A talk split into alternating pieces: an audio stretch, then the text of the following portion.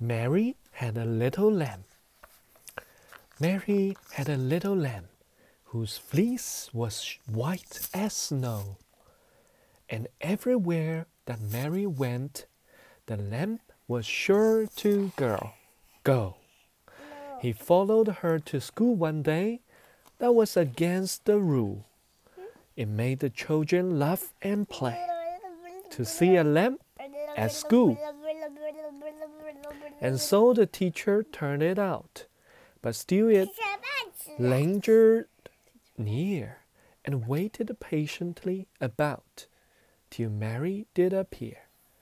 Why does the lamb love Mary so? The eager children cry.